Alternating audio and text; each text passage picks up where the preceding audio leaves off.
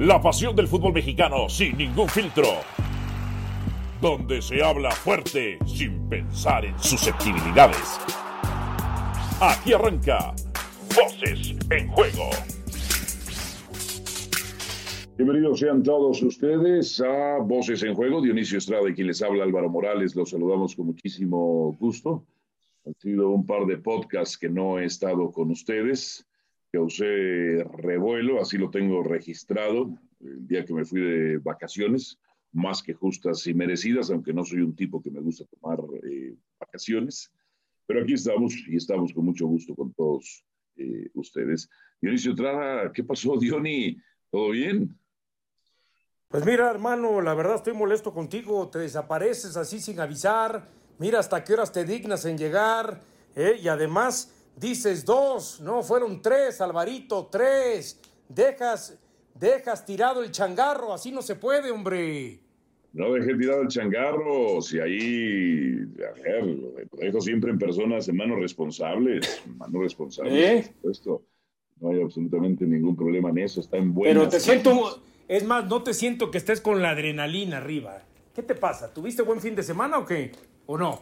Este, no, tengo años ya sin dormir bien, hermano. Tengo años ya sin dormir bien. No, no, no, no, arriba es lunes, ¿eh? Arriba es lunes. La gente, la gente creyó, la gente creyó que, la gente cree cualquier cosa, hermano, fíjate.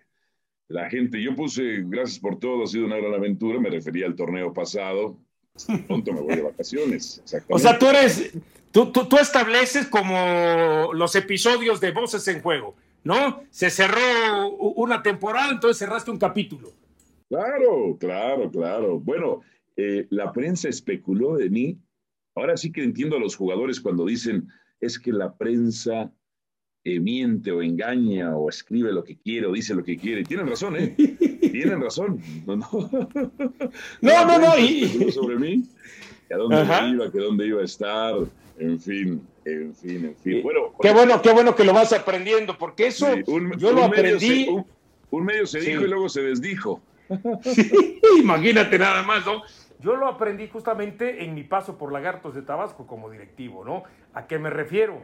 A que muchas de las cosas que en aquel momento escribía la prensa local, la prensa de, de, de Tabasco, de Villahermosa, en relación al equipo, pues la mayoría nada que ver, ¿no? Con lo que realmente estaba pasando. Entonces, lo mismo te sucedió a ti eh, hace tres semanas aproximadamente.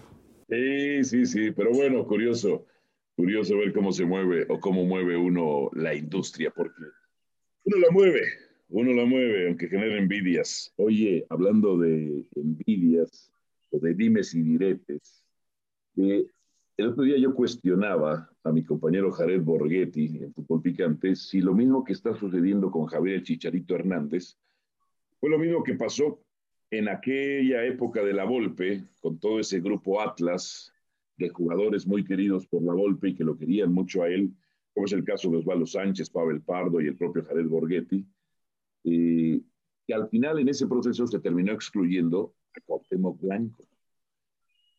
Eh, pero creo que, ni, creo que ni, ni a Cuauhtémoc se le trató tan mal como a Javier Chicharito Hernández, en el cual ni siquiera se le notifica, eh, ni siquiera se le, se, le, notifica su actividad, por así decirlo, se reporta su actividad en, en, redes sociales de la misma selección, solo hablan de, de Efraín. O sea, tanto daño les habrá hecho el Chicharito que no lo dudaría, o sea, pero ¿por qué están actuando así? Y si te parece que hay similitudes. Bueno, eh, días anteriores nos enterábamos justamente de esa versión que el Tata habría consultado con el grupo. Eh, no sé si el grupo se refiere a 5, a 10, 15 o 20 elementos de, de, la selección, no lo sabemos, y que prácticamente les había establecido Funes Mori y Chicharito, y que dijeron Funes Mori, ¿no? Entonces, cuando tú me dices, eh, eh, por lo menos de acuerdo a, cómo en su momento fue eh, aparentemente tratado Cuauhtémoc Blanco, porque también Jared Borgetti dice, no, eso es mentira, nunca hubo un grupo de jugadores que le hayamos bajado el dedo, que más bien el mismo Cuauhtémoc reconozca que tiene que ver este, por los problemas personales que tenía con el técnico, por la manera en cómo le terminó celebrando algunos goles en partidos este, de liga y algunos dimes y diretes más. Pero bueno, da la impresión que la versión es que tanto aquel grupo del 2006 como ahora este, eh, el grupo del 2021, eh, de acuerdo a las versiones, sí le han bajado, este, si no le bajaron el dedo Chicharito, por lo menos cuando preguntaron a quién le subimos el dedo, Chicharito, Funes Mori, el grupo se ha decantado eh, a partir de ahí por, por Funes Mori, ¿no? Da la impresión que existe esa similitud, sí, pero lo otro, cuando tú me dices que ha sido peor tratado Chicharito en relación a Cuauhtémoc, yo no sé si llamarle merecida justamente, pero sí da la impresión de que Chicharito le ha llenado más las piedritas este, en todos los aspectos, tanto a los federativos como al técnico, y, no me refiero al técnico, sino al cuerpo técnico en general que haya estado en su momento Osorio también, y a los jugadores, como que han habido más cosas que Chicharito indudablemente ha este, pateado el pesebre. Y eso pues tiene molesto no solamente a los federativos, sino a mucha gente, ¿no? entre ellos cuerpo técnico y jugadores. Eh, es curioso porque algo que parece tan simple, un pequeño detalle, es que, no se le menciona en redes sociales de, selección, ¿no? Arroba mi selección MX es la cuenta, no lo recuerdo. Eh, me parece es un pequeño detalle, pero es muy significativo, porque si no pasara nada, eh, lo, publicarían o lo reportarían. No, no, no, no, no pasa nada. Cuando tú dices merecida o justamente, en la perspectiva de ellos, me da a entender que lo que están haciendo con Javier Hernández lo tiene merecidamente Javier Hernández. No que yo apruebe que lo traten así o no que yo apruebe que lo excluyan. Pero hablando de temas eh, del movimiento político al respecto sobre Javier Chiquito Hernández, prefieren ahorrarse la personalidad de Javier Hernández o el tipo de liderazgo que pueda tener Javier Hernández prefieren evitarlo, compañeros, cuerpo técnico y directivos, aun cuando esté marcando o esté encendido en la, en la MLS, dicen es mejor ahorrárnoslos. Y bajo esa perspectiva, hasta políticamente podría ser lo ideal. El camino político no es el moral, es el práctico e inteligente. Y este podría ser un camino práctico e inteligente, es decir, reemplazamos a Javier Hernández con Funes Mori. Alguien que puede tener ciertas similitudes o que le puede reemplazar de alguna, de alguna eh, manera. Y ahí es, donde, ahí es donde entiendo y digo, bueno, si esto es lo políticamente correcto para la Federación Mexicana de Fútbol, pues adelante, pues adelante. Porque si, si tanto, si tanto problemas les causa Chicharito Hernández, si realmente es un tremendo problema, pues hay que evitárselo. Hay que evitárselo. No quiere decir que yo esté en contra, eh, que esté a favor, ¿eh? Algo que me llamó la atención, por cierto, Dionisio, es que en el partido pasado del Galaxy, a él le cometen la falta del penal y él no lo cobra. ¿Por qué demonios no lo cobra cuando eres el goleador, el mejor pagado? Tienes que cobrarlo. Es, ¿No se sentía con la confianza para cobrarlo? O sea, ya le pega este tema a Javier el Chicharito Hernández, el tema que no lo convoca en la selección, porque en una conferencia previa eh, ya lo veía yo con otra actitud, más tranquilo, más relajado, eh, no diría que sumiso, pero más noble. Y luego dejó esperando a la prensa 40 minutos después de ese partido y ya no se les atendió hasta donde. Fíjate que, que cualquier cosa que haga Javier en este momento, muy fácilmente se puede relacionar como un acto de respuesta. Quizá algunos lo tomen como un acto de protesta, de rebeldía, que a mí se me haría pues quizá ilógico en relación a, que no ha sido convocado este, por el técnico Gerardo Martino para distintas competencias. Porque yo le puedo dar la lectura y capaz estoy súper alejado de, de esa realidad o del por qué no cobró el penal. Más que pensar, porque no creo que haya sido de esos jugadores que le falte la personalidad o la actitud para agarrar el balón y tirar el penal, a lo mejor él diga, ¿sabe qué? Ahora no lo cobro.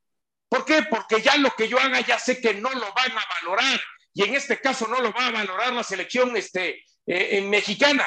Pero me suena un poco incongruente porque por lo menos el caballón Dip, ¿cuántas veces nos ha dicho que la idea de eh, Javier Hernández es trabajar, meter goles, seguir estando este, en, en, los encabezados o en los titulares de la prensa para que de cierta manera, conforme él vaya este, teniendo una muy buena temporada, pues vaya presionando tanto a federativos como eh, al técnico de la selección nacional. Entonces, no sé, me suena un poco incongruente desde lo que pretende Javier Hernández el que no haya asumido el penal, pero tampoco puedo descartar que sea algún tipo de acto de, protesta, porque tampoco ha sido convocado. Como decir, no me están valorando lo que estoy haciendo. Y, luego, justo cuando sale esta, la última convocatoria, eh, ya como que, bueno, él, no, no va, no va y habla con la prensa, no va y no habla con la prensa, ¿no? Entonces también eso me indica que uno está harto del tema, pero eh, era importante eh, para mí al menos saber por qué no cobró ese penal Javier Chicharito Hernández. ¿Por qué demonios no lo hizo? Bueno, él solamente sabe la respuesta, ¿no? Aquí podemos especular. en algún momento, en otra conferencia de prensa, cuando vuelva, se le tendrá que preguntar. Ahora, tú hablabas hace un momento de eh, la última conferencia de prensa, donde me imagino que a la que te refieres es cuando él también señala que el hablarle al técnico nacional podría ser hasta prepotente y arrogante de su parte para que, para que lo convocara, ¿no? Pero yo creo que ahí, ahí, no sé si decirte si se equivoca, pero quizás se va por otro lado o por otro ángulo, más bien, Javier el Chicharito Hernández. Porque no es hablarle al técnico para que lo convoque, es hablarle al técnico lo que se ha dicho también durante todo este tiempo en la versión de ofrecerle disculpas. Porque eso es lo que se sigue diciendo, que independientemente que haya tenido un acercamiento con el Tata en 2020 en un hotel de Los Ángeles, por lo menos si el Tata esperaba una disculpa de Javier Hernández por lo que había acontecido eh, semanas atrás, sobre todo en el brunch de Nueva York, Javier nunca se la dio. Y entonces dijo el Tata, perfecto, ya hablamos, ya platicamos, eh, ya le di lectura a sus palabras a su lenguaje corporal, veo que él no ofreció una disculpas, bueno, pues yo sigo en mi mismo plano de no convocarlo. Entonces, por eso te digo, ese día cuando Chicharito dice, no quiero hablarle al técnico para no sonar soberbio y arrogante, eh, este, para decirle que me convoque, no, el ángulo no es ese. Era hablarle al técnico al contrario para manifestar que soy, este, eh, eh, tengo los pies sobre la tierra, que estoy siendo humilde y que le voy a ofrecer unas disculpas. Entonces, él lo tomó desde el otro ángulo, el ángulo que por supuesto en ese aspecto sí tendría razón. Yo no le voy a hablar al técnico para que me convoque, ¿para qué le voy a hablar? No, él tenía que hablarle al técnico para ofrecer disculpas. Es desde ahí donde él tenía que abordar este, ese tema, ¿no? Y quizá a lo mejor hoy estaría considerado en la Copa Oro.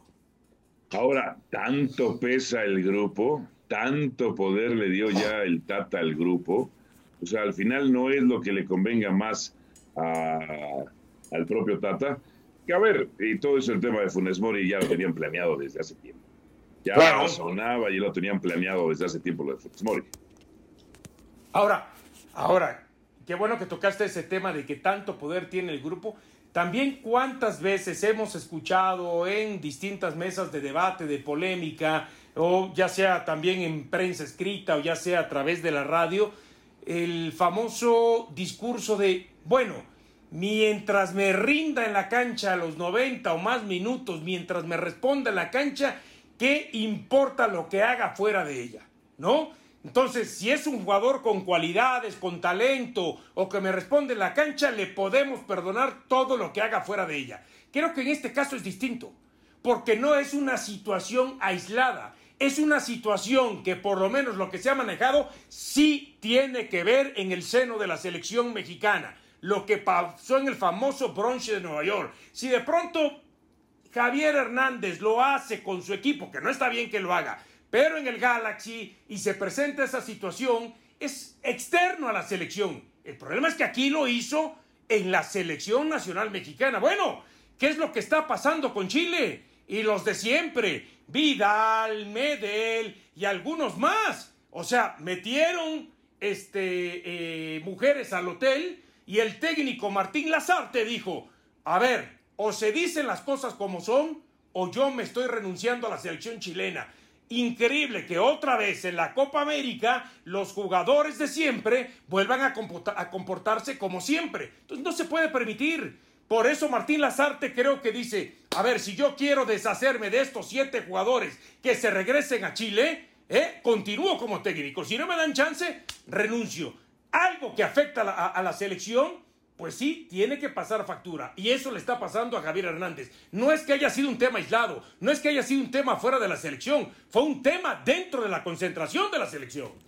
Sí, y las actitudes de o la forma de negociar o liderar ya, les, le, tocaron. Eh, sí, sí, sí. Les, les tocó los huevos a los directivos, a los jugadores y al cuerpo técnico. Como dicen, tanto le rascas que al tigre, ¿no? Tanto le rascas los testículos al tigre que mira lo que pasa, ¿no?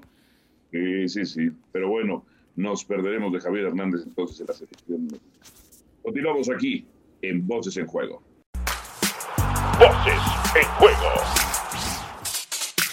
Hay otros temas de los cuales hablar aquí en Voces en Juego.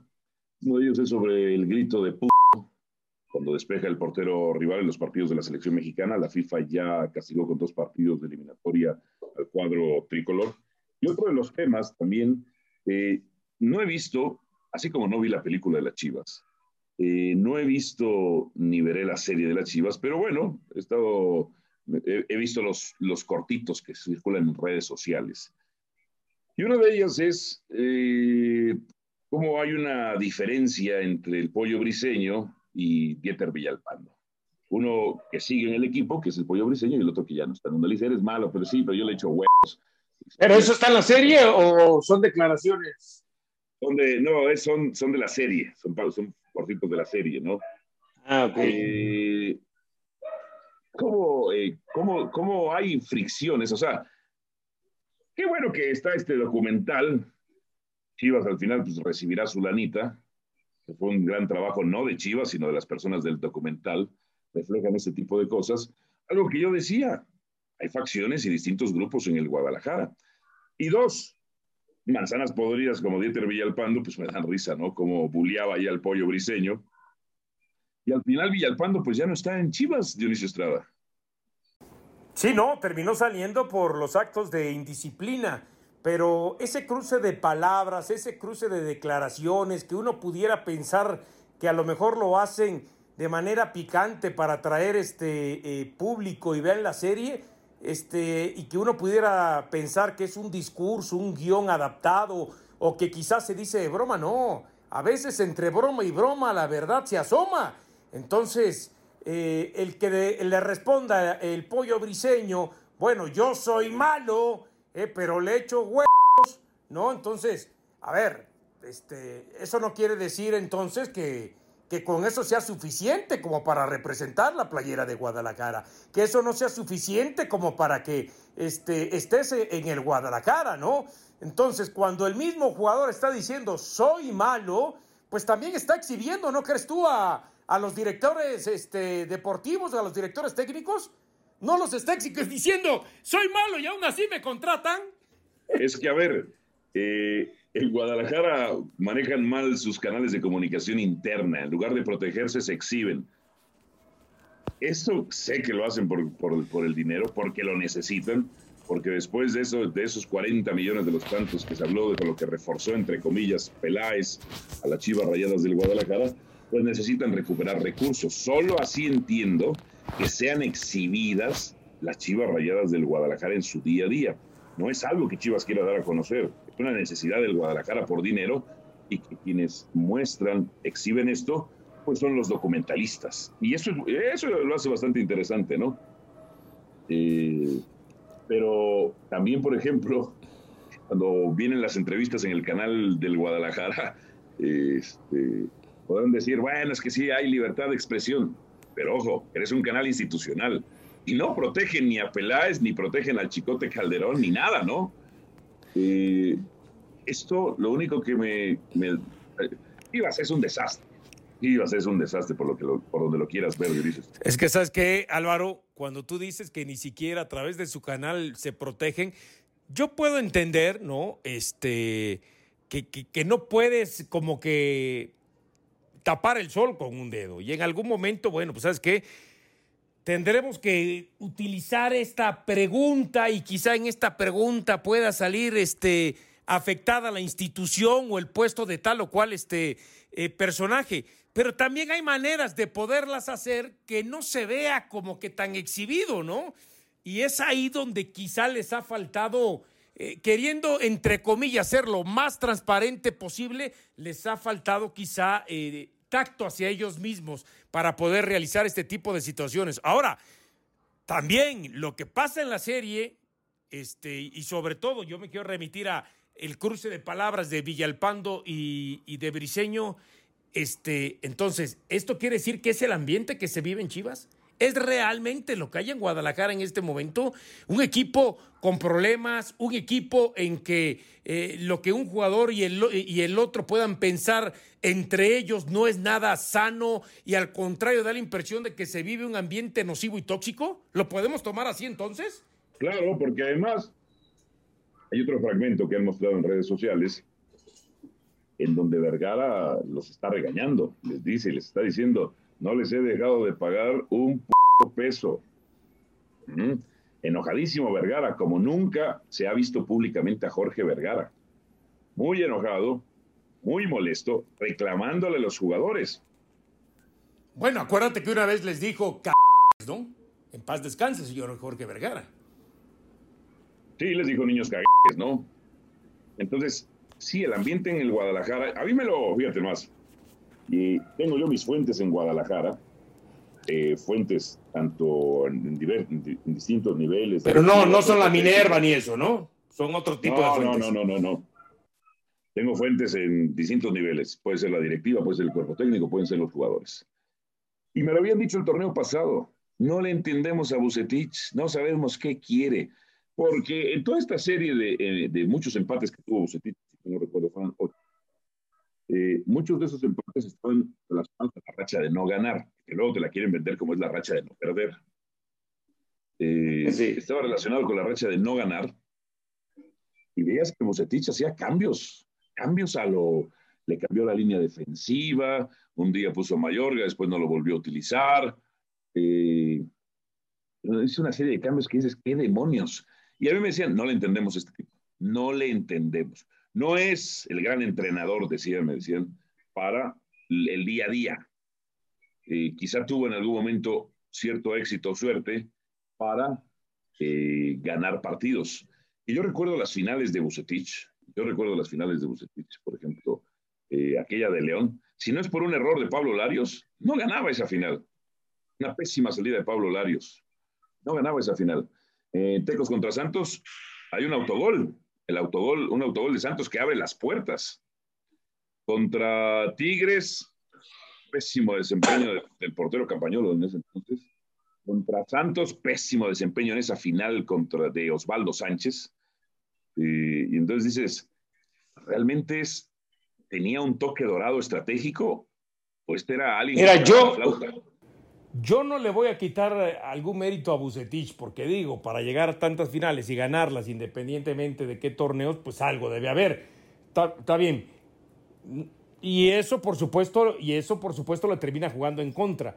Pero yo sí pienso, como dice la canción de Montaner, ¿eh? que Bucetich, en cuanto a su actualización, preparación, este, y cursos, por lo menos da la impresión, como dice la canción, aletargado en el tiempo se ha quedado aletargado en el tiempo, se ha quedado justamente eh, quizá eh, sin alguna actualización y viviendo de ese pasado, que al margen de todo lo que tú mencionas que pudo influir, pero que también él indudablemente pueda tener este, algún mérito, pues bueno, ahí está la situación. Es más, es más, yo también he escuchado eh, de gente, este, jugadores, y algunos colegas que, pudieran haber tenido algún acercamiento con Bucetich cuando ha dirigido en otros equipos, eh, decir que, efectivamente eh, a veces Bucetich se queda corto en los entrenamientos y, prácticamente decir es que ni siquiera entrenamos.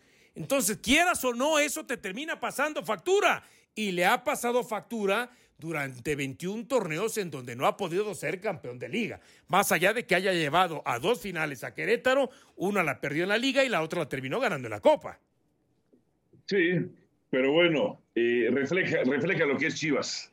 Un equipo necesitado de dinero que tuvo que exhibir su ropita sucia con tal de ganar dinero y solventar problemas en los cuales eh, el propio cuerpo técnico, jugadores y hasta Ricardo Peláez les han metido. Les han metido. Porque sabes que cuando tú dices tuvo que este, exhibirse para poder llevarse alguna lana, este, el que ellos piensen, no, la gente lo va a tomar como que es algo ficticio. No, no, no, yo creo que habrá gente que lo tome como que, ¿sabes qué? Si eso está pasando es porque eso ha pasado en la vida real. Entonces, desde ahí da la impresión que se equivoca la gente de Guadalajara, porque sí están sacando ellos mismos sus trapitos al sol, ¿no?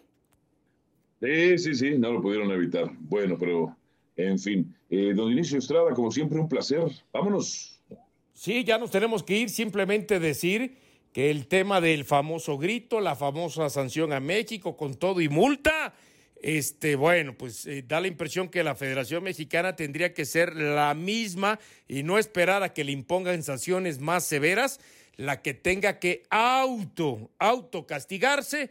Y yo quiero pensar que lo menos arriesgado sería jugar los siete partidos de local, eh, este, a puerta cerrada, para no terminar de exponer los pesos y cuidar los centavos, y, no al contrario, cuidar los pesos y olvidarse de los centavos. Al final, la mayor ganancia que pueda tener la federación y la selección es yendo a una Copa del Mundo. Y ahí no son solo pesos, ahí son dólares. Y muy buena marmaja de dólares. Mira, eh, si quieren... Porque la gente no va a entender, ¿eh? Si quieren gritar, levántense, véanse al espejo y grítense las veces que quieran. o antes de ir al estadio, ¿no? Párese frente al espejo y grite todo lo que quiere, después vaya al estadio. Bien. Vámonos. Vámonos. Ahí. Aquí termina Voces en Juego. Nos escuchamos de nuevo para repartir más verdades del fútbol mexicano.